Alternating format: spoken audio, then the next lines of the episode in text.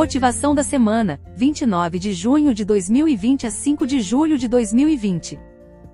Não é porque aconteceu no passado que vai acontecer de novo do mesmo jeito, todavia as escolhas que fazemos no presente moldam o nosso futuro, e é exatamente com os erros e acertos do passado que costumamos aprender, pois nos tornamos mais experientes, portanto livre-se de pensamentos negativos que porventura possam povoar a sua mente, e assim passe a imaginar que os seus sonhos, Desejos e aspirações se realizarão no futuro, ressaltando que não é possível saber como o amanhã será, todavia se envidarmos esforços para fazer o melhor de nós hoje, certamente o amanhã será mais harmonioso, pois o melhor de nós no presente moldará o melhor de nós no futuro. Eduardo Medeiros Responsável pelo perfil Edu Medeiros, um amigo do bem. www.edumedeiros.com